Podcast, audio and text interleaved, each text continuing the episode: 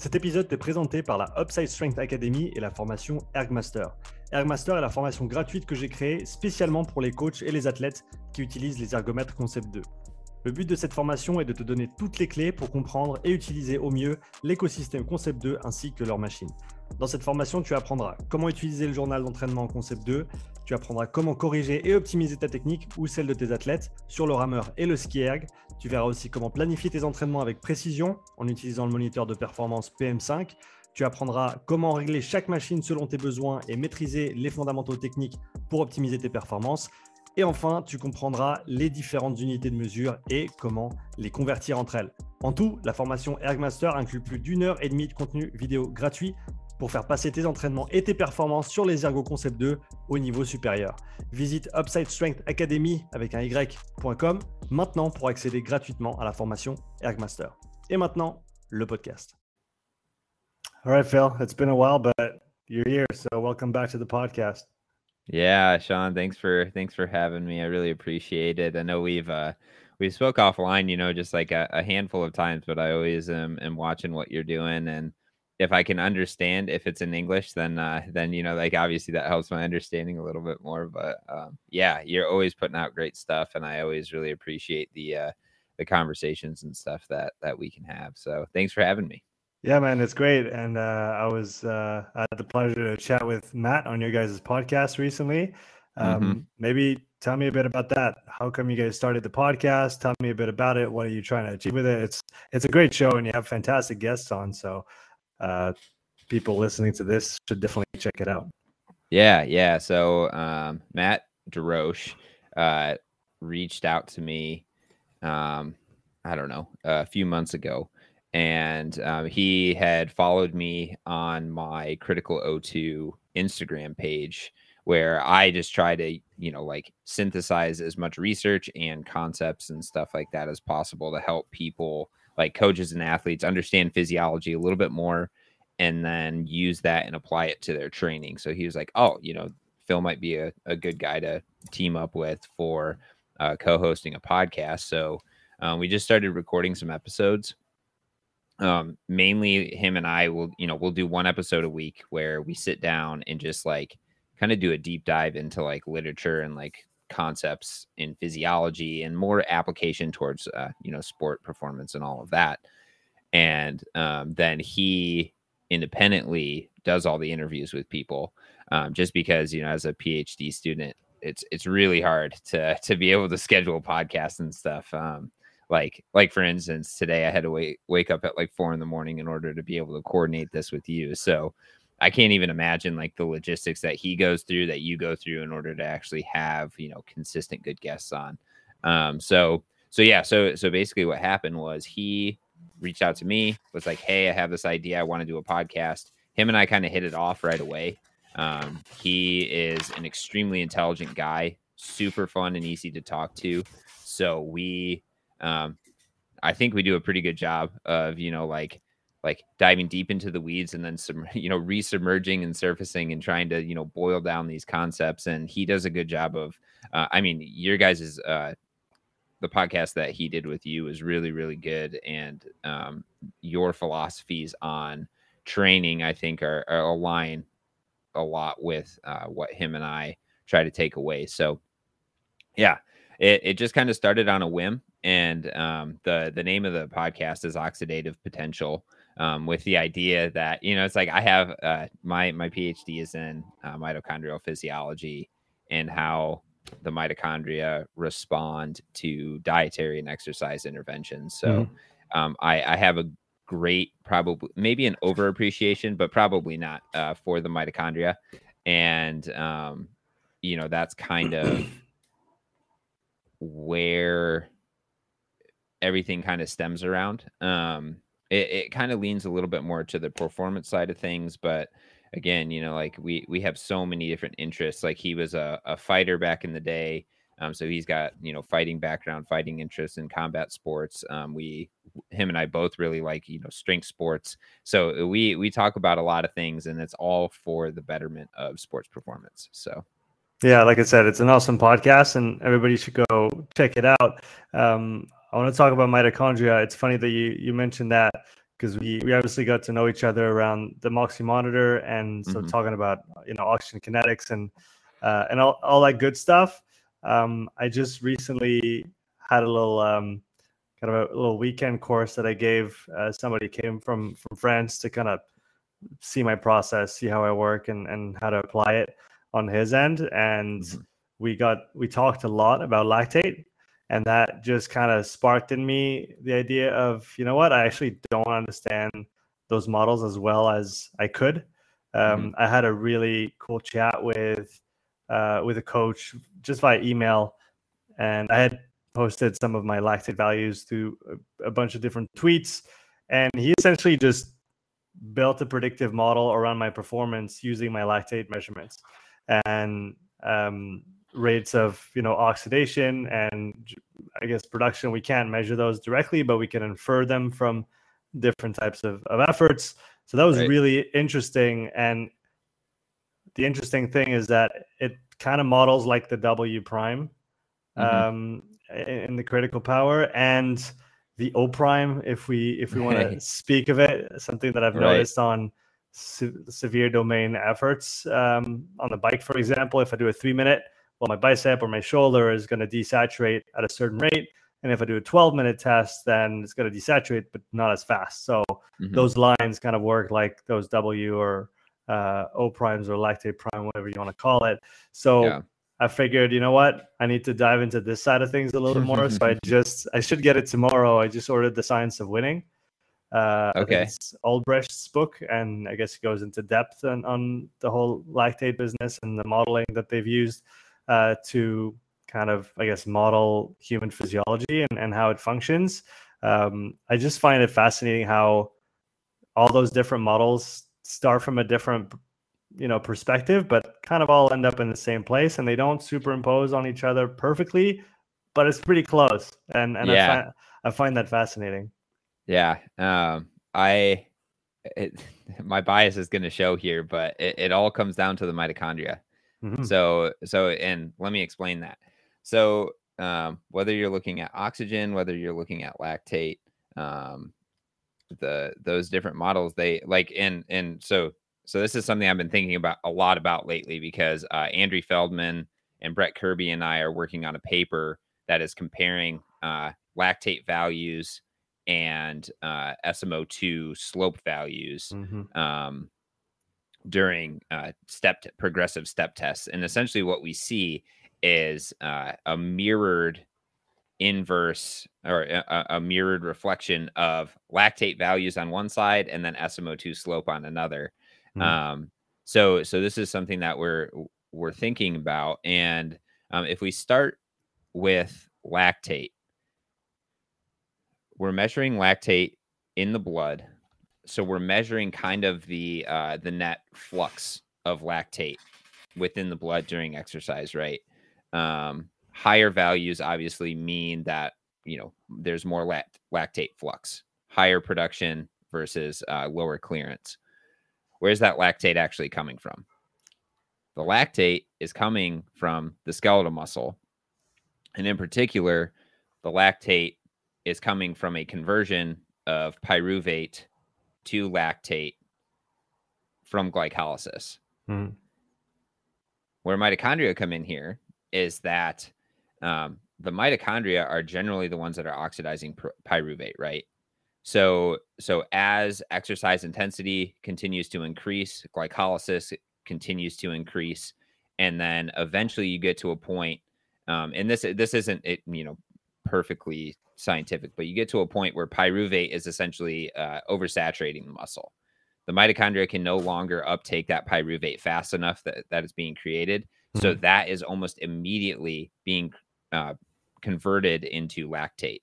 Lactate can then be shuttled out of the skeletal muscle where it can be uptaken by, um, you know, say skeletal muscle fibers that have uh, more mitochondria, can deal with lactate a little bit better and all of that. So in the beginning, right, you know, before uh, your your first rise in in lactate, that's kind of what's happening. Is your body is able to deal with the increases in lactate production um, via kind of local um, uptake of that lactate, reconvert it into pyruvate, and then from there it can go into the mitochondria and be oxidized. Once you get to a certain point, that lactate can no longer be uptaken into you know different skeletal muscle fibers and those sort of things so then it starts to quote unquote seep into the blood where again it can be used in different places. It can be used in the liver it can be used in the heart um, but you you see you know kind of that that rise in in lactate with increasing intensities and again it's most likely due to a limitation of the mitochondria being able to actually uptake and oxidize uh, the the pyruvate that is actually being uh, formed from glycolysis. So, so then how does oxygen play into this? Oxygen is the this you can you can jump in whenever you want, but oxygen is the final electron acceptor, right, within the electron transfer system within the mitochondria. Mm-hmm. So really, the only place in your body that oxygen is actually being consumed is within the mitochondria and your skeletal muscle especially during exercise is the one are the ones that are consuming all the oxygen. So if you have a limitation of the mitochondria to uptake pyruvate which then converts things to lactate that means that essentially there is a limitation of your mitochondria to then fully uh, continue to oxi- oxidize oxygen, or at least they they would be like very tightly coupled. Mm-hmm. So the amount of oxygen that you're utilizing is going to be uh, directly related to your mitochondrial function, and then once that is kind of surpassed, then that's when you're going to start to see, uh, you know, these this conversion from pyruvate to lactate.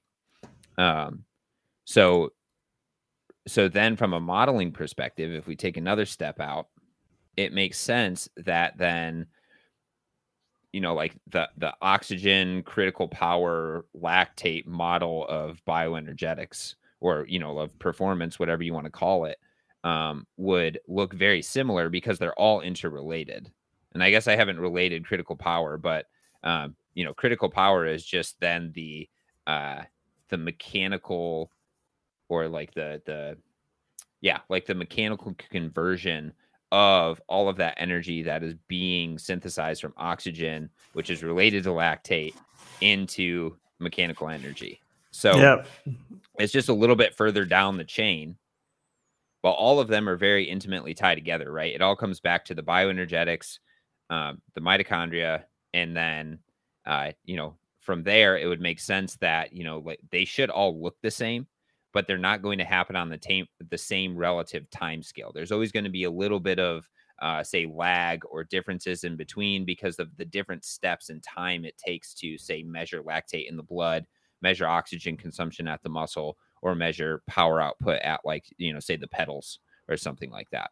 Yeah, that, that makes total sense. And I think it was a great summary tying everything together here. One thing that helped me link the oxygen side to critical power is the physiological, the determining factors of critical power. Uh, mm-hmm. And I think the, if I remember correctly, the one with the highest, um, the highest correlation, which is kind of, I think it's a 0.94, is the uh, contact surface between capillaries and type 1 fibers. As okay. in, the more surface of exchange you have between the blood and the muscle, the more oxygen you can pass through, right? Because mm-hmm. the I guess the the opportunity for diffusion is, is is bigger, and that has the highest correlation to critical power as a as a performance metric.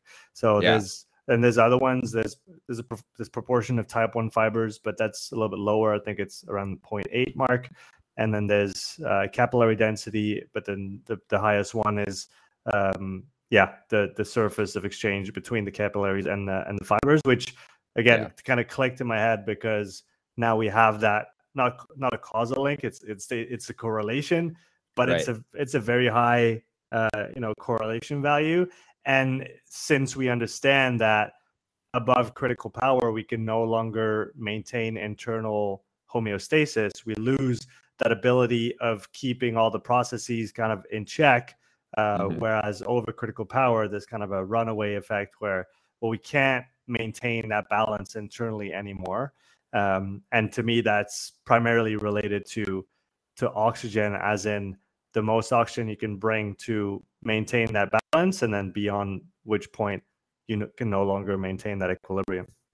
Yeah, yeah. I um, that's something that's something that's been talked a lot about in like uh, the the literature of like exercise physiology. Is if you look at um, any uh, review, you know, past review, whatever it is, um, the what a lot of people think is that your body's ability to deliver oxygen is the biggest limiting factor in endurance performance. Like you just your heart mm-hmm. just doesn't have the ability, you know, to to deliver as much oxygen, so or enough oxygen. Whereas your mitochondria seem to be overbuilt to actually use and utilize oxygen and obviously that depends what sort of populations you're you're looking at um, and all of that but um, yeah it's if we if we kind of look at it from that lens then by increasing type 1 fibers which are you know have the ability to use more oxygen increasing capillary density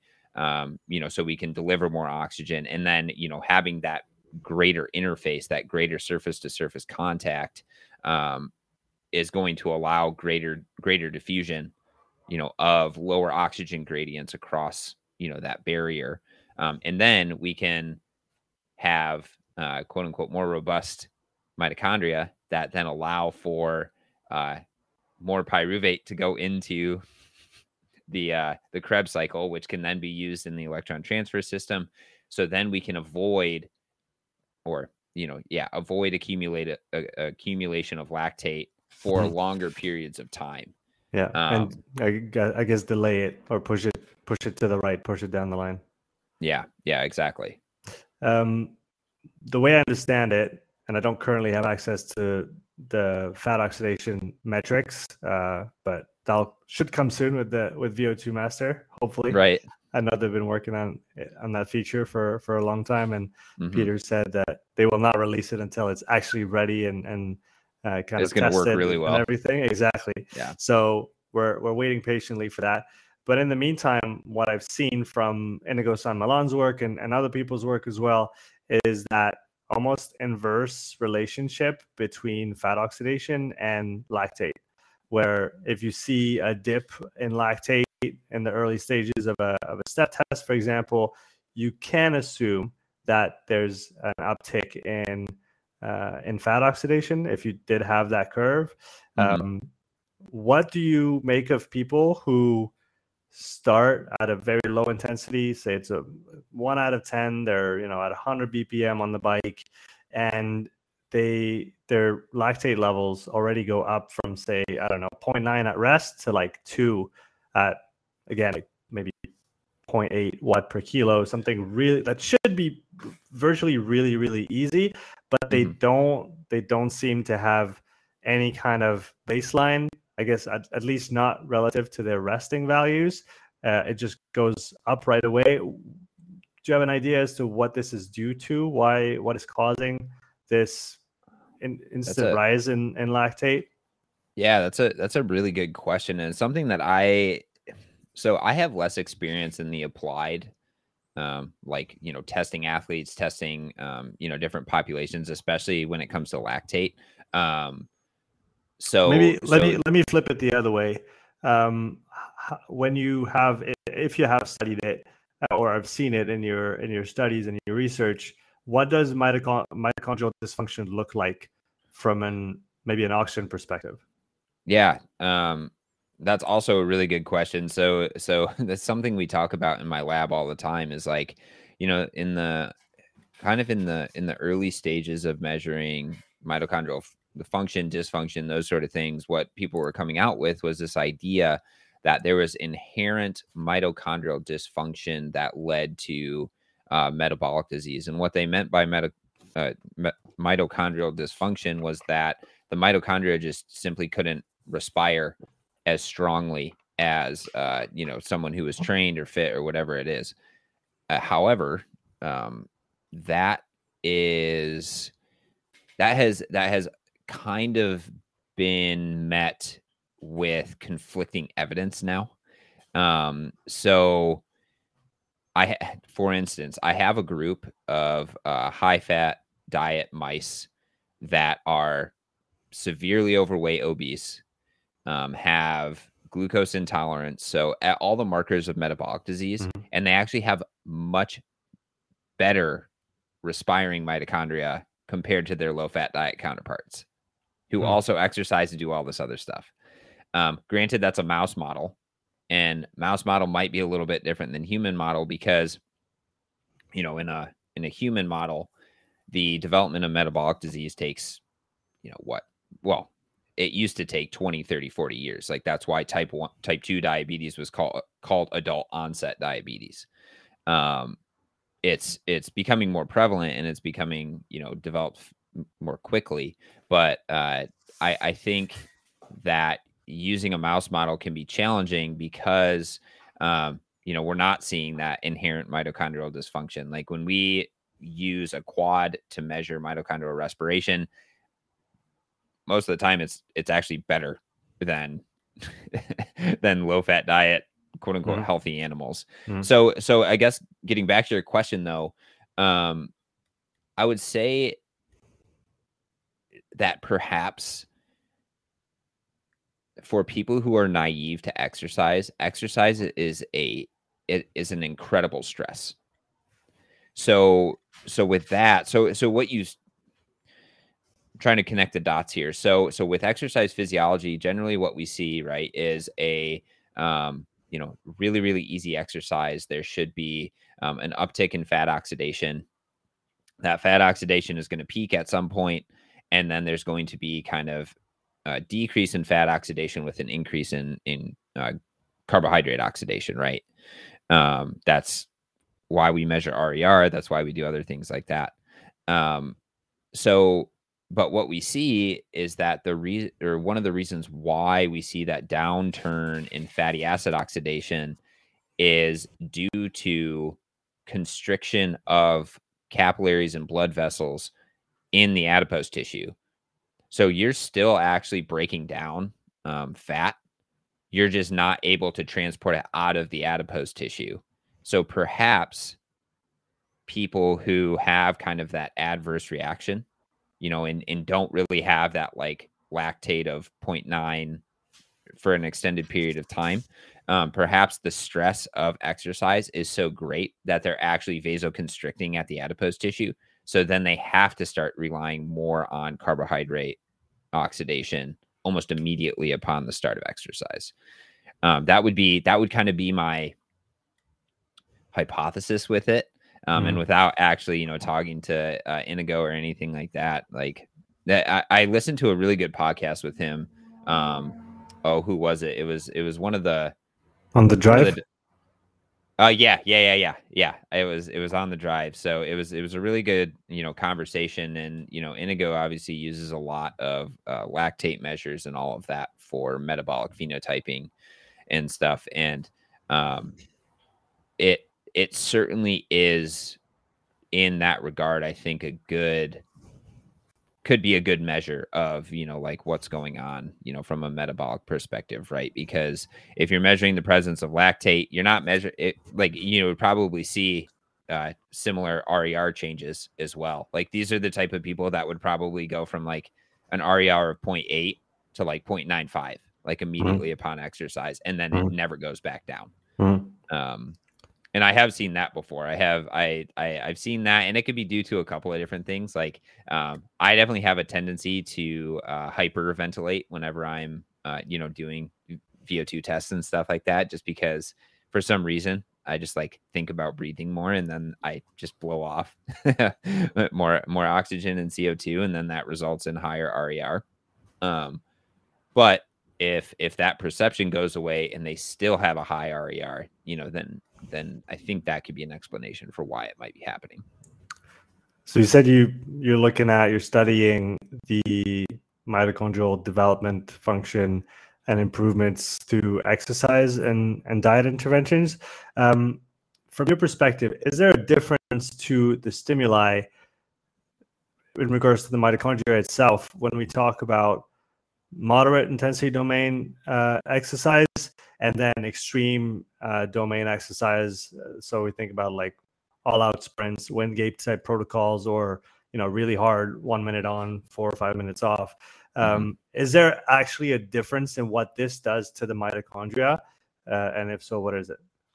Yeah, that's a that's a really good question, and that's something that uh, is it's it's hard to answer. Um, but I think there are differences in the adaptations that actually do occur. So, um, everything in physiology especially the adaptations is kind of like a like a mixing board equalizer right? There's always some adaptations that are happening. It just depends on you know like if you want the bass to be a little higher the treble to be a little higher those mm-hmm. sort of things. So so when we start to you know uh, as like coaches and physiologists start to argue oh what's actually the best for say mitochondrial respiration?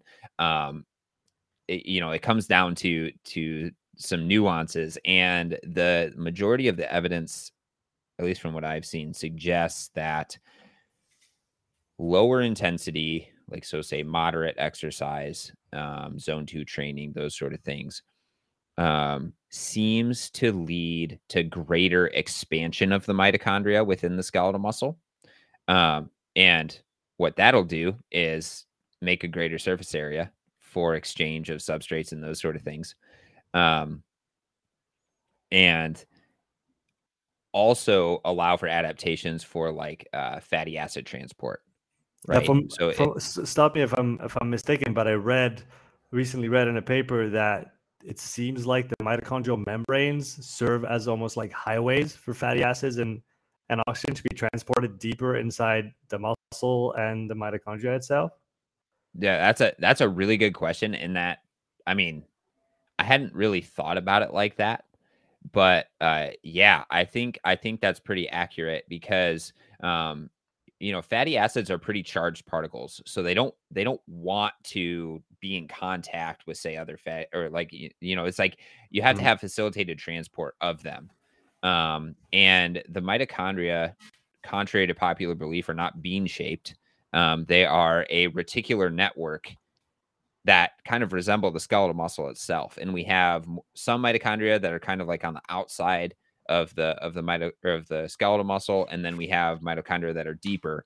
Um, and it it would make sense then that um, you know there there are certainly binding proteins that can and do transfer you know like fatty acids like up and down you know the the mitochondrial reticulum um, so yeah, it makes sense that they they would act as like a like a trafficking network, especially for fatty acids. So mm-hmm. by having more, right, mm-hmm. by having a, a, greater mitochondrial volume density, you would mm-hmm. just have a better ability to transport and then get fatty acids into the mitochondria. Um, so so from that perspective, I think that's probably um, one of the reasons why zone two training is beneficial for say fatty acid oxidation mm. um, is because of that expansion. Uh, whereas on and don't get me wrong, like there's there's still more mitochondrial proteins that are being made with that expansion. There's better mitochondrial quality, all of those sort of things. Um, but then on the flip side of things, like high intensity interval training, sprint interval training, all of that, um, that seems to stimulate more increases in uh, electron transfer system and Krebs cycle proteins.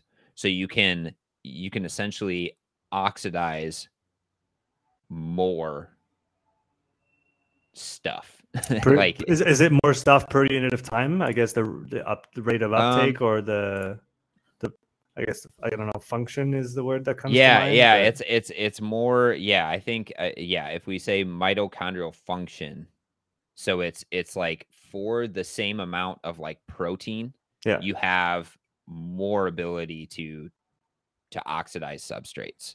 Mm-hmm. Um, and we're we're still and I say we like the the field is still trying to figure out is that because of um, inherent changes to the proteins themselves? Is it because there's more proteins? Is it because these proteins are now kind of like forming together to create these super complexes um other things like that so it's it's still kind of like up in the air to be decided um because it's it's a lot more complicated than I think all of us would have ever ever thought it was.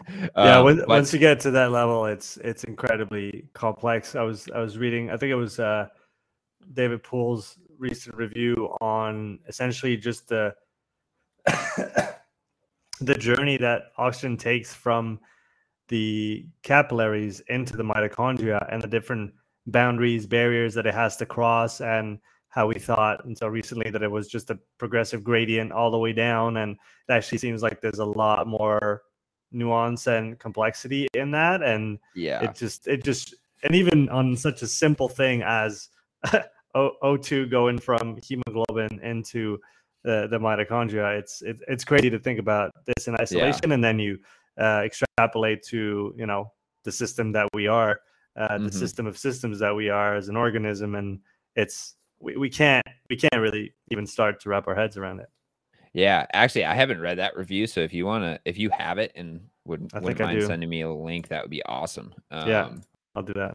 But yeah, that's I mean, it, it's it's that's what's so challenging about it is you know taking this like kind of like deep biochemistry, physiology, and all of that, and then trying to make it as digestible as possible, right?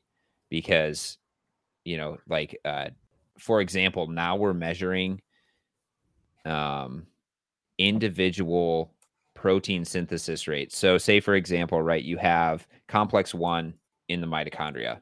Mm-hmm. That complex is made up of, I think, like 20 plus proteins. And each yeah. of those proteins is degraded at a different time depending on the diet and the exercise intervention that you're actually doing. Mm-hmm. So so it's it's way way way more complicated than just like oh yeah, there's more complex one after exercise. Yeah. And then yeah, so it's I I'm humbled every single day looking at this stuff and trying to figure out what's actually going on and all of that. So so that's like that's why coming on and talking about like talking about this stuff like with your podcast with Matt on our podcast like it it helps to put things back into perspective of like you know, it's like, what's the application of all of this? Hmm. Because there, there's some people, there's some people in my field who devote their entire lives to changing one protein within the mitochondria and just seeing what it does. Yeah. Um, and you're like, okay, well, how do we actually apply that? How do we translate that from, you know, kind of like the bench science into like the actual like uh sport performance or you know just like health health based science and stuff like that yeah, and I want to. I have one more bench science question for you, and then we can go into Perfect. the more applied side. Uh, you were talking about you know different different depths of the of the muscle, and you know relative to a given muscle group. Um, do you know of any significant differences in mitochondrial uh, density or density volume at different depths of different muscles? Um, the reason I ask this, and I don't know if you uh, if you were if you if you saw the video I did with Jem regarding the different Moxy trends on uh, different skin folds and and and those kind of things. Mm-hmm. Um, but essentially trying to understand what is the impact of the depth of the signal of the Moxy on what we might see on the on the graph, if that makes sense. Yeah, yeah, no, that's that's always something that we are especially using NIRS, have to be eh, very aware of is that depth of penetration could potentially affect what types of fibers we are actually interrogating. Mm-hmm. Um yeah, this is a, this is a perfect uh a perfect graph of that is like um so so what seems to happen is you the deeper you go into the muscle, the more type 1 fibers you have. Okay. And then that would result because that's that's in, in my mind's eye, that's like that's where like the oxygenated blood is going to be. It's going to be easier for oxygen, you know, diffusion from those oxygen rich arteries and, and those sort of things. And then as you kind of get more towards like the surface, then it it appears that you have more type two fibers, which are uh, less oxidative, uh, more glycolytic, so they're not going to be as highly reliant on oxygen mm-hmm. as mm-hmm. you know your your deeper fibers. And it's interesting that even like I don't I don't know what the difference is in the spacing of you know like say low skin fold to high skin fold are um Yeah. but it's interesting to me that you would get that disparate of smo2 just based on spacing i mean it's it's completely possible right you know if you have yeah, and if, I've, if, I've seen it. I've seen it over and over. of change Yeah, through through all my testing because I, I either see the bottom line or the top line or a, something in between with every Mhm. athlete that I test. And usually, if there's you know the skin fold, I, I don't measure the skin fold at this point. Maybe I should start doing that. But um, you know, usually uh, women tend to carry a little bit more uh, adipose tissue on, especially on the quads, than men Mhm.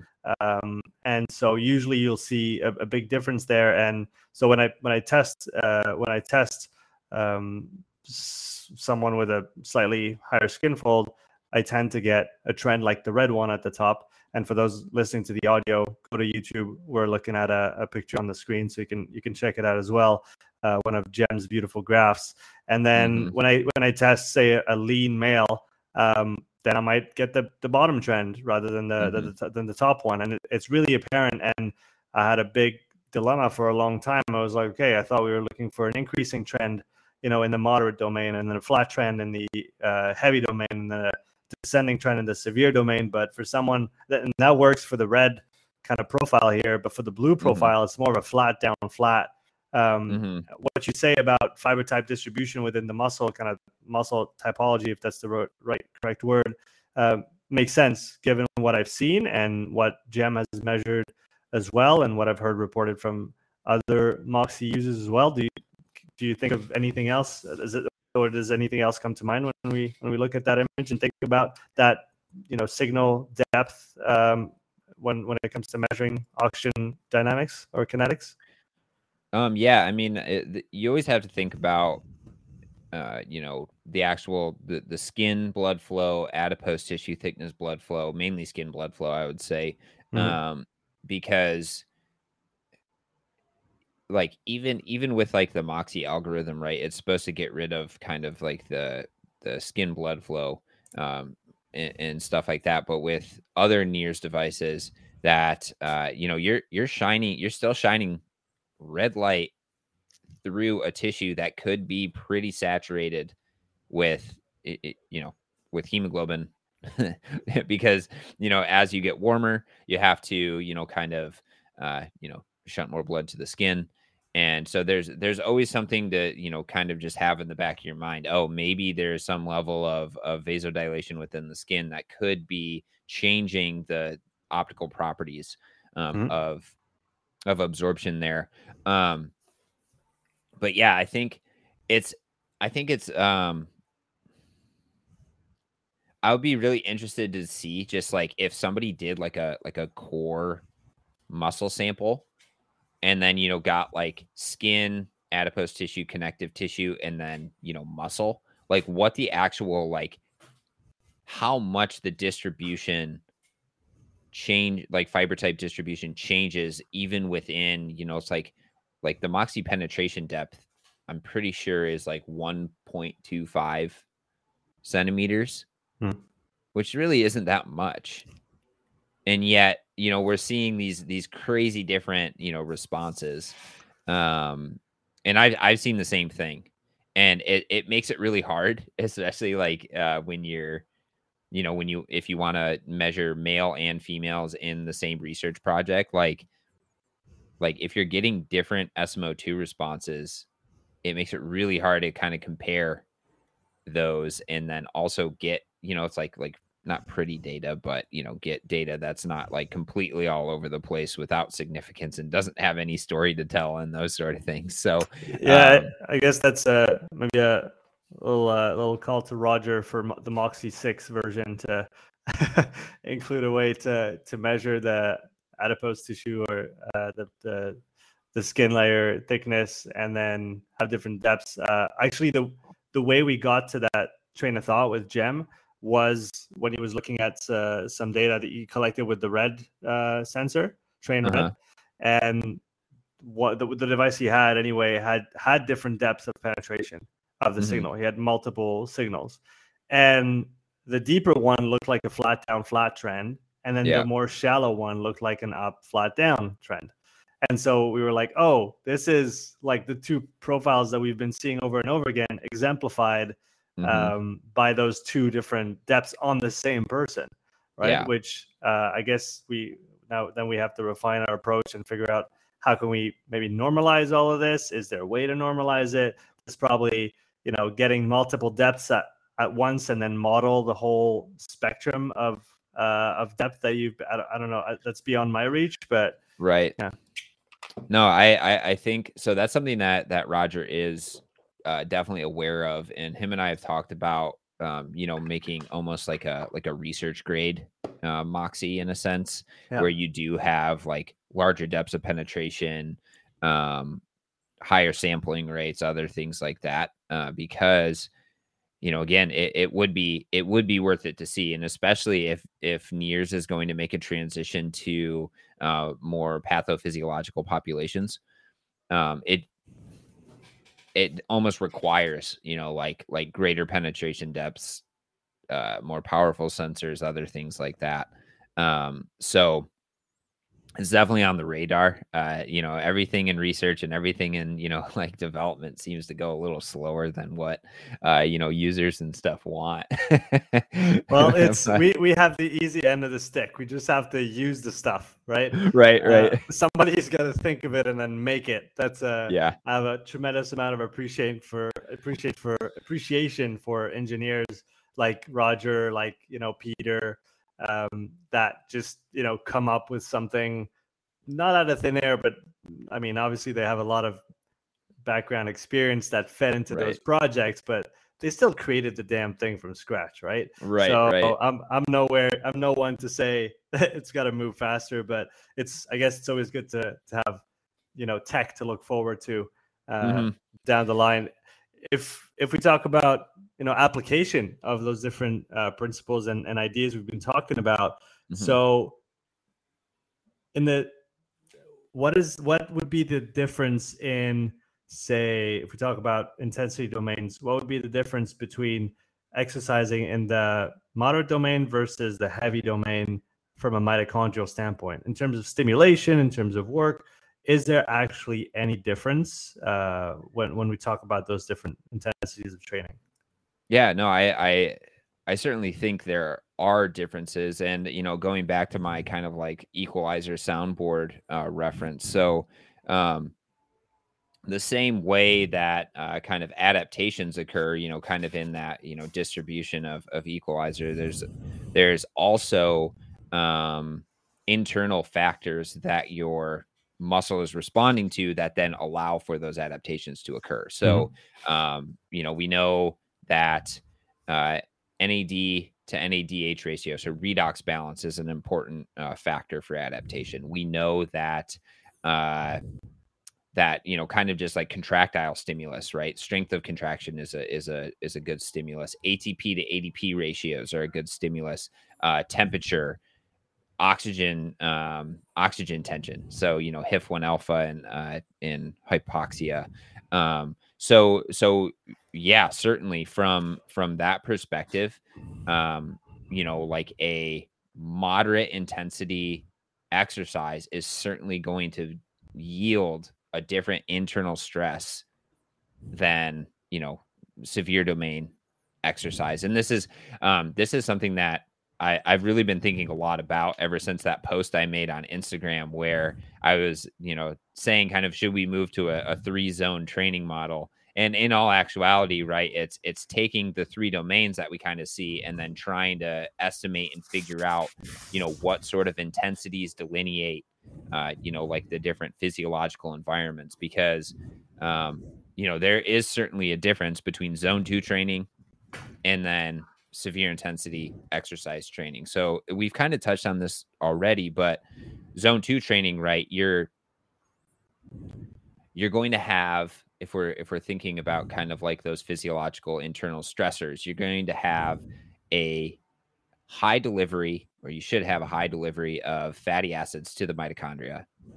Um, you should have relatively um, stable but prolonged uh, changes or you know like relatively stable adp to atp ratio Mhm. Relatively stable nad to nadh ratio. So mm-hmm. those so so from that perspective it's kind of like you know you're you're stressing the system a little but you're requiring that the system you know use more fatty acids. Whereas if you're on the on the flip side of things and you're doing you know like say all out sprints you're going to have you know potential signaling of you know HIF1 alpha like that's going to come destabilized and that's going to have you know an impact on um, you know like the signaling within the cell. You're going to have greater uh, changes in redox balance and adp to atp ratios which is also going to cause you know kind of like more of a, a gradient sort slash stress so that's going to, re- and then you're also going to have, you know, higher pyruvate levels because of the reliance on glycolysis and all of that. So, so um, from that perspective, you're, it's yeah, it's just it's just different, eh, you know, different flavors, right? Of of the stresses that are happening, right? One of them is like more prolonged. One of them is a little bit more extreme slash uh, uh, short, right? So so those definitely have uh, different outcomes in terms of the uh, the responses that we get, and that's why both are important. Um, Mhm. You know, there's people who argue it's like, oh, you should only do, like you should do a lot of zone two training as like a cyclist, or um, oh, you know, I only do HIIT training, you know, sort of deal, right? You know, like there's always camps. You know, the people come out and they're just like, well, this is the best. Well, this is the best, and that's something that uh, I don't think I don't think any good endurance coach in their right mind would ever say, "Oh, we just want you to do zone 2 training for the rest of your career." Mm. And there's no good endurance training coach that's like, "Well, we just want to do, uh, you know, mile repeats for the rest of your career."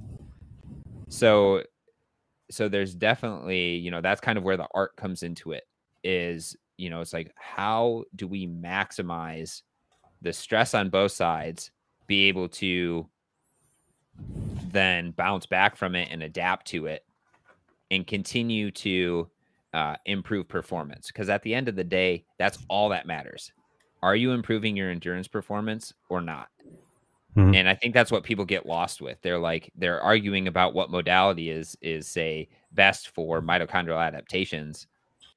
And it's like, well, are you is your performance getting better doing whatever you're doing? And if it is, then keep doing it until that it doesn't work anymore and then tweak things, you know, like very minorly to try to elicit more change. Um, it doesn't matter if you're winning, you know, like a Strava segment or anything like that. If you're not improving your endurance performance, or you know, I always say endurance performance, but it's just sport performance in general. But it's like um, that's what I have to remind myself of. So Yeah, one one way I've I think tried to frame it in my mind, and I'd be interested to to hear your take on that. Is that at least between maybe the and and all the different uh, stimulus factors you brought up were really interesting to me. So I'll, I'll have to think about those a bit more. But what I've been thinking about is essentially the utility of low intensity training, especially in endurance sports. But Mhm. that's that is a quality that is general and, and transfers really well to all sporting activities from my experience so far. Um, it's just that there's such low fatigue uh, cost to doing this intensity of work that I, in my mind, what I was thinking is that maybe training in the heavy domain isn't that much different than um, than training in the in the you know moderate domain. Maybe this obviously, like you said, the severe domain is kind of a different beast uh, given the internal environment that we're that we're evolving with. But heavy intensity is you know a bit stronger, so this may be more of a stimuli, but you Mhm. just cannot sustain it nearly as as long. You can't accumulate as much volume as the moderate intensity stuff. So at the end of the day, it's kind of whoever can put the most work in. You know, we know it. It's tonnage for weightlifters. It's volume below threshold one for pretty much every long endurance sport. This is like one of Mhm. the most determining things when it comes to sport performance in those right. in those endeavors. So it's just a matter of volume, and you just cannot match zone two volume with any other intensities. You know, going upwards of, of threshold one. Does that make any sense? Yeah. No, yeah, that that makes complete sense, and I'll I'll uh, tie this into uh, some experience that I've had in the past. So there's always been, you know, like whatever, uh, say cross country, rowing, any sort of endurance background I've ever had. You know, there's this is what I've noticed. There's there's two there's generally two types of of people within the team. There's the guys that run their easy runs hard. And then there's the guys that run their easy runs easy. And generally speaking, the guys that run the easy runs easy are the ones that are crushing it on race day. Right. And so so from that perspective, yeah, I totally agree. I think that um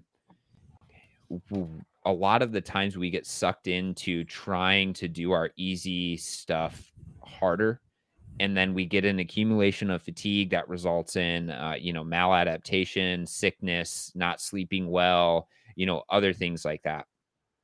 So i always err especially on recovery days zone two days all of that on the side of easy compared to um, you know doing you know it's like like threshold work all the time and yes, if if if you're one of those people who can who can accumulate that stress and that fatigue and that load, um, then you're going to improve more quickly, generally, than the people who just do like a little bit easier work, like zone two stuff. But eventually, there becomes a tipping point where that stress becomes too much and the fatigue accumulation is too large, and then you do wind up sick. You do wind up injured, and then how long you know, say say you're injured for a month and you have to reduce your training load and training volume and all of that. While that other person who's just doing zone two training, right? It's just, you know, kind of tortoise in the hare, you know, just like the the tortoise is just clipping along, doing their thing, getting like, you know, slow gains over time, mm-hmm. staying healthy, feeling mentally fit, all that sort of stuff. Um so yeah, I I totally agree. I think that um I think that from that perspective, right? We were just saying, you know, you get benefits from from zone 2 and high intensity stuff, but I think like the high intensity stuff, like the severe domain should be done sparingly, and then a lot of what you do should be zone 2 or lower. Um obviously if you're racing like an Ironman or a half Ironman, half marathon, those sort of things, you need to do some level of training within threshold because that's where you're going to be racing but I don't think, um, especially especially for running, right? Since running is such like a pounding sport that you actually need to recover from. Mm-hmm. Um, I think that a lot of the times people could could reduce their intensity quite a bit. Um, like for example, I and you know we've talked about this like uh with like the VO2 master. So I I have one. It's sitting right back here, and I did um some VO2 max testing on a bike. And what I was doing essentially the entire, uh, you know, like worldwide COVID shutdown was just walking 10,000 steps a day. Mm-hmm. And up until that point, my the highest my VO2 max had ever been was like 64, something like that. And then I get on the get on the bike and do a, you know, a, a quick step test, and I was measuring like mid, like low to mid 70s, Mm-hmm. And again, that could be that could be differences in like the machine, like those sort of things. But like, I am in no, I was in no way doing the same amount of intensity and the same amount of like, uh, yeah, basically intensity. But I was keeping my volume pretty high by doing a lot of zone two train, you know, zone two or lower training, just walking. Mm. Um, and eh, I think that actually had played some some good benefit at least for for my adaptation. If anything, it was just facilitating recovery more than you know more than anything. So yeah, that was a long-winded way of saying yeah, I totally agree. I think that you know we could we could do a lot more zone 2 stuff, err on the side of ease and then when we are going to hit it hit it hard. Yeah, yeah, that's that's the way I like to approach it as well. If we're talking to an athlete, let's say maybe a combat sport or uh, a CrossFit athlete who doesn't do any low intensity training, where do you recommend that they start? What is kind of the minimum effective dose to get going with this type of work? How long would it take to see, you know, adaptations and, and returns on this kind of time investment? What's your what's your approach there? Yeah, if um, you know, if if a CrossFit athlete came to me and was like, "Yeah, you know, like I've been doing CrossFit for a few years now, never do any zone two training or anything like that," what I would probably ask them to start doing is, you know, a accumulate a little bit more, you know, say like volume, like, you know, do like a 15 minute warm up at zone two or lower, and then do a 15 minute cool down at zone two or lower. Um, obviously, you start to run into, you know, kind of like uh, potential effects of, well, I guess it also depends. Is are their CrossFit workouts like do they actually take you know some CrossFit workouts easy? And then does that um, turn into zone two work? Most likely not, because you know, like let's yeah, be honest, most CrossFit athletes are type A individuals. They're like, I'm just gonna go and crush it every single day. Um it's it's tough because with I'm I'm the same way. You know, high ego, you get into a class setting, you want to beat your buddies because it's just fun to be able to have, you know, bragging rights over them on any given workout. Um and I mean, I put I posted a reel the other day that was like, you know, trying to convince uh, you know, strength athletes and power athletes to do more zone two training. And it's just like, no, I'm good. Um, it's it's a really hard ask. Um, but I think like I think it was either it was either you or it was Matt who were talking about, you know, like what do you have to lose? Like if you switch it for like two to four weeks and you know you don't see good benefits, you don't see better recovery and stuff like that, just go back to what you were doing. Hmm. Um, so so that's what that's how I would like a get them in the mindset to do it, and then b I think the the way that I would approach it is just be like you can just add a little bit of zone two training. You know, probably you probably want like 15 to 30 minutes 30 minutes probably being a little bit more appropriate. Um, you know, either before or after a workout. Um, obviously I wouldn't have that like, you know, if if 30 minutes twice a week, you know, would give them some sort of benefit because they're like say that under trained. I don't think they are. But um then I would start to start to grow from there. And it would I think it would especially be beneficial. Like say for instance, they weren't good at like uh like the ski erg or something like that it would just act as a little bit more supplemental training, go a little bit slower, develop that, you know, like technique, efficiency, other things like that. Um, so it would be supplemental training, at least in the beginning. I can't really speak to combat sports because I've never really been involved with them. Mm-hmm. Um, but I, I've thought a lot about it for CrossFit, and I, I talked to the, my gym owner all the time about it, and he's he's all gung ho on on Zone Two stuff now, um, which is good. I, am glad he's coming around because he, yeah, it, he's he's seeing the importance of it. Yeah, definitely can definitely can hurt them. That's for sure. Yeah, uh, yeah. I, I like your your idea of tagging tacking it either front or back on a on a workout that's already taken place. I usually tell them to just sit on the bike for 20 to 30 minutes three times a week post workout and then dedicate yeah. one session a week to just going slow and you know that's already a good two hours in the week that they weren't doing before and that's going to help them uh, within a few weeks so it's it, and they usually from my experience they don't need much more at least not to start mm-hmm. we know it's a volume game but you don't need to start at five hours per week you can start at right. one or two and then you know build that over time you were talking about 30 minutes um, from a physiological standpoint, is there what are the grounds for that kind of minimum duration of this type of work, uh, or could you do, you know, would and I, and I know there's and I know there's a duration component that becomes interesting once you push it farther from a depleted glycogen uh, mm. uptake and fat oxidation kind of framework. But if we talk about the difference between 20 minutes and and 30 or 40 minutes, is is it the same if I were to do, you know, three times 20 minutes every day? Uh, or if I did one time 60 minutes every day, why is 60 better? Because mm. I don't believe we reach, we quite reach the glycogen depletion necessary to then uh, kind of have that uptick in, in fat oxidation with those right. kind of time domains. What, what's your take on that? Yeah, that's a, I would, I would be, if, if it was, you know, if you only had say 60 minutes to devote per week, I would say spread it out mm-hmm. um, just because touching any aspect of say sport training multiple times a week is just going to give you is you know kind of coast the wheel. Like you know once you get a wheel spinning if you just like kind of tap it along it's it helps a little bit more. Um so so if we had to divide you know if we had 60 minutes you could either do it one time a week two times a week or three. I would say probably three.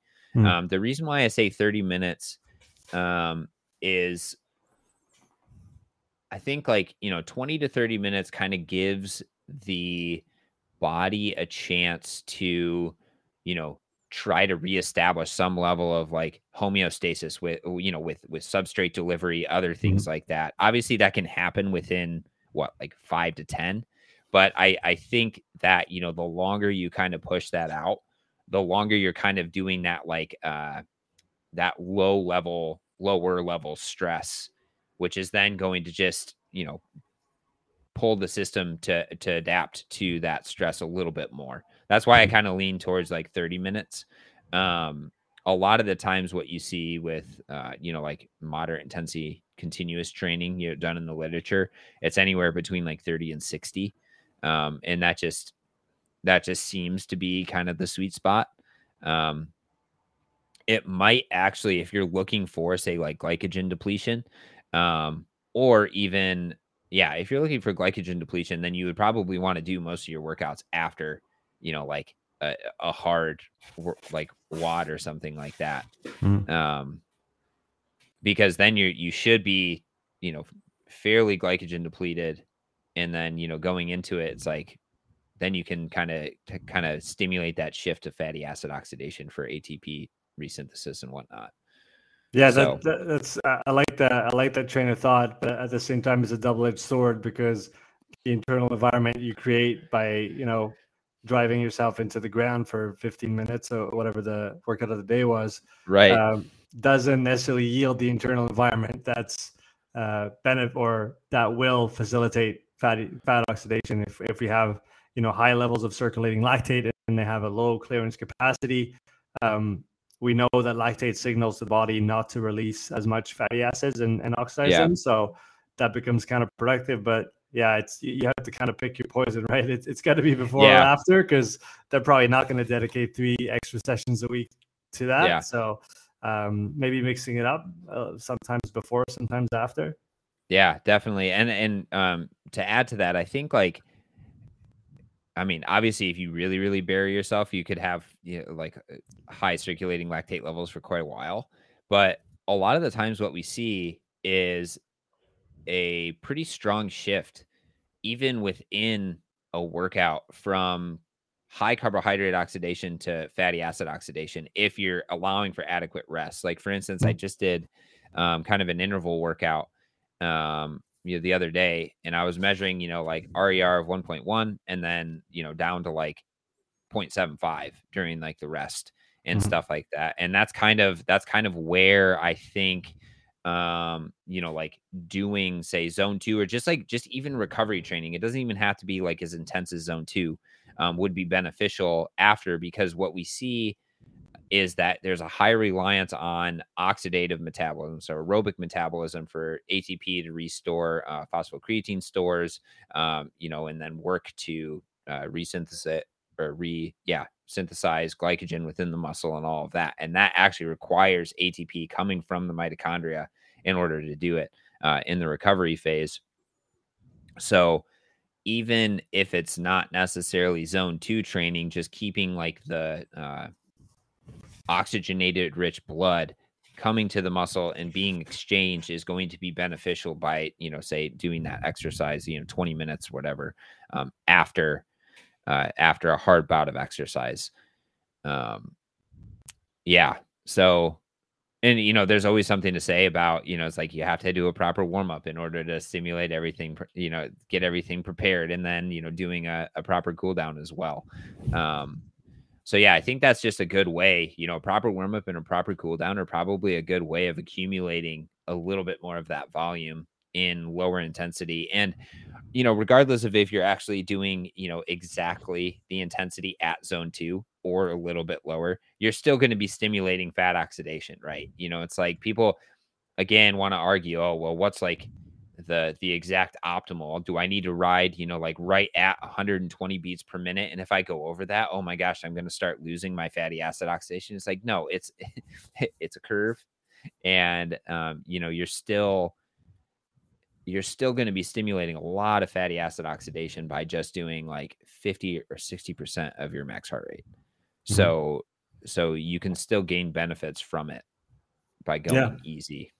Yeah, I've, I've, definitely been recommending. Get, I'll be, I guess, following the the zoning that I do with uh, with athletes. I'll, I'll then recommend middle of zone two, bottom of zone two, and then sometimes top of zone two for their for their low intensity training. So it'll, it'll usually be middle. So yeah. I don't want you anywhere near that first threshold just because right. th- there's no point. There's no. It's not like you know threshold no training zone benefit. four where you want to yeah. be on the thing or right right around there. Um, we just want the internal environment to be maintained at low intensities to get all the mm-hmm. all the good stuff happening, right? Yeah, yeah, exactly. Don't accumulate too much fatigue. Stimulate a lot of you know fatty acid oxidation and hopefully mitochondrial expansion based on that. Mm-hmm. And yeah, I think uh, uh, again, I always, almost always try to recommend like go easier rather than harder. Like I've never, I've never had a day at CrossFit where I go in and I go harder than I was supposed to and be like, wow, that was a, you know, that was a, that was a smart decision. Mm-hmm. Whereas like if I go easier, sometimes sometimes I can go easier and I'm just like, yeah, I feel freaking great after that. You know, it's like I I I think I scaled appropriately. I think most things were in zone two, even though it probably wasn't supposed to because everyone else is laying on the floor like dead after the workout. But I'm like, oh yeah, that was great. That facilitated some good uh some good recovery there. And it's I I think people have they put too much uh, emphasis on intensity sometimes, especially uh, in the CrossFit realm. Yeah. It's always like just go as hard as you possibly can. But you at at some point when you've banged your head against the wall for multiple years and you stop progressing, then maybe it I mean, I hope people don't have to get to that point to ask questions and, and optimize their training and yeah, you know, do a bit more of the easy stuff to make the hard stuff easier. I had a yeah, I had a story of a, a guy I've been working with for a while now we did some testing a few months back, and he kind of shifted his approach to training CrossFit over the last few months. He said since December he's done only kind of 10 WODs, uh, like hard CrossFit style workouts when yeah. he used to do multiple a week. And so over multiple months, he's, he's done maybe two, two a month, if that. Mm-hmm. Um, and the rest of the work is low intensity training, some structured work on energy systems, some weightlifting, some strict gymnastics, bodybuilding work, and his friend time, his friend personal best on Fran was a 220, uh, and he had achieved that previously by doing a specific Fran cycle and yeah. or I guess a training cycle focused on getting that test uh, to a higher level. And he said he just recently did it again and got a 225 and he's done literally like two WODs a month for the last six yeah. months and he's never felt so good um, yeah. and he's like wow that really kind of now I have to rethink everything that I thought I knew about, you know, training for CrossFit because yeah, it's it's not supposed to work like that. You know, it's a well, I guess it is, but not not according to the way it's usually done. You don't you don't need to push very hard to to get some good adaptations if you do the, the work right and if you're patient. I guess yeah. it does take patience.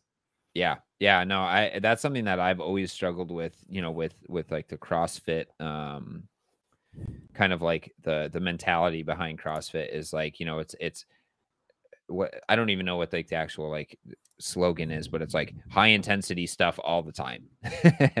and it's it it just gets it gets really challenging to actually do that day in and day out.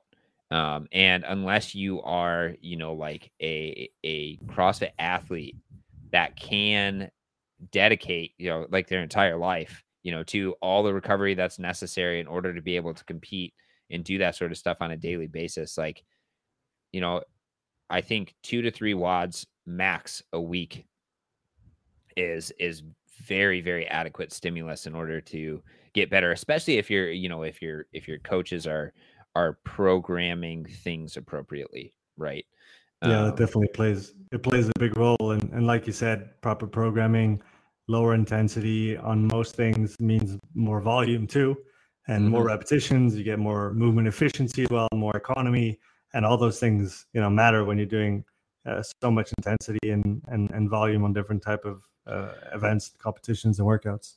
Yeah, yeah. I think I think the challenge is is that a lot of the times, um, you know, like zone two training isn't very sexy. So like, you know, if people see like on the workout of the day, oh, we're just going to do 30 minute row really easy working on form and stuff they're like well i'm not going today like that's people stupid. are coming back now yeah exactly so so i think that's like kind of the you know it's like the conundrum between you know it's like uh, you know being a gym owner and programming is like you know that zone two training is good but then how do we make it like kind of sexy like those other workouts right you know in order to get people in the door and actually mm-hmm. continuing to work out and exercise um yeah that's it that's that's a whole nother can of worms but it's just like it's it, crossfit's just challenging in general um yeah. from it's a, it's a fun it's a fun world to to be part of at least i'm, I'm yeah. enjoying getting to work with the athletes and talking to coaches i think you know mentalities are evolving and people are are looking for things that make sense. Maybe circling back to actually looking at other sports and what has allowed people to perform in other disciplines. Whereas, yeah, um, it obviously depends on every single individual, but there was a lot of, at least in the in the early days, a lot less in the last few years, but early days CrossFit was very much this is how we do things, and we don't really care about what other people do. Um, yeah. But more and more that we're circling back to, you know, oh what are those what are those sports yeah how, how, do we actually learn from the the years and years and years of coaching experience from other sports? And yeah.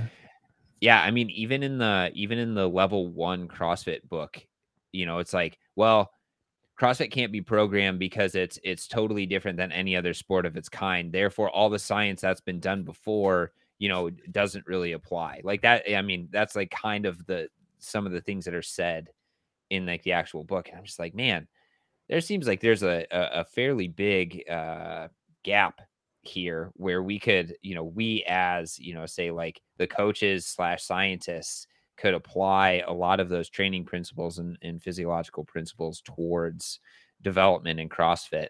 Um, and I think I think Mat Fraser actually, you know, going on the Rogan podcast and doing stuff like that and talking about his uh, approaches to CrossFit really helped the sport move forward. Mm-hmm. Um, because he was like, "Oh yeah, you know, I I shit my bed, you know, to the to the CrossFit games so I can sleep better." It's like, "Huh." And then everyone in the CrossFit community is like, "What? Like that's crazy. Sleep is important for a 5-day competition." Or like eating a lot of carbohydrates. He's like, "Yeah, I eat candy bars when I'm doing, you know, like 2 hours of zone 2 training." You're just like, like yeah I, I, I get it especially if it's like you know a little bit higher than zone two where you are using a lot of mm-hmm. carbohydrates and whatnot um and those are all things that as an endurance athlete, you're just like, yeah, no duh. Like I always go out with my goose if I'm doing two, three hours of work, you know, like those sort of things. And then you Nothing know, people CrossFit are like, yeah. But it's so, good, like you said, uh, leaders in the sport trying to hopefully pull people in the right direction. Oh um, yeah, for sure. Phil, it's been a lot of fun, man. Uh, I feel like yeah. we, we touched on a lot of uh, interesting topics from deep inside the the mitochondria all the way up to to training. So I, I appreciate you coming back onto the podcast. Um, yeah, where can people find you online? You've got a great Instagram account that you started a, a bunch of months ago and, and posting mm-hmm. really good content there for, for those interested in exercise physiology and, and all things, uh, yeah, human physiology and performance. So where can we find yeah. you? Yeah. So on Instagram, you can find me at critical O2. Um, that account is dedicated to yeah just uh, taking research synthesizing you know different concepts and hopefully teaching coaches and athletes how to best optimize their physiology. Um, you can find uh, the podcast which we kind of touched on on pretty much any podcast uh, hosting site spotify apple those sort of things. It's called uh, oxidative potential.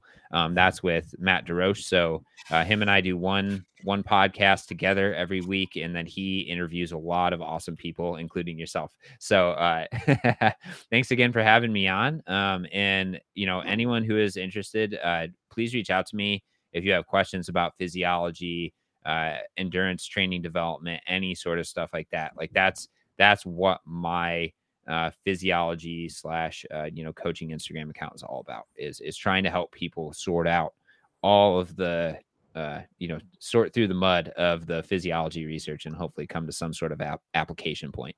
Yeah, that's awesome, man. So you heard the man. Go follow him on uh, on Instagram, mm-hmm. and if you have questions, you know where to find him. Phil, great pleasure, and I'll talk to you soon. Yeah, yeah likewise, Sean. See you Take later, care, man. To this episode. If you would like to support the podcast, please take a few moments to leave a written review and a five star rating on Apple Podcasts. If you want to watch this episode again, you can find the full video recording on my YouTube channel. You'll also find hundreds of hours of free content, all my podcasts, my thoughts of the day, structured presentations, and more. So don't wait, go subscribe, and I'll see you in the next episode. Take care.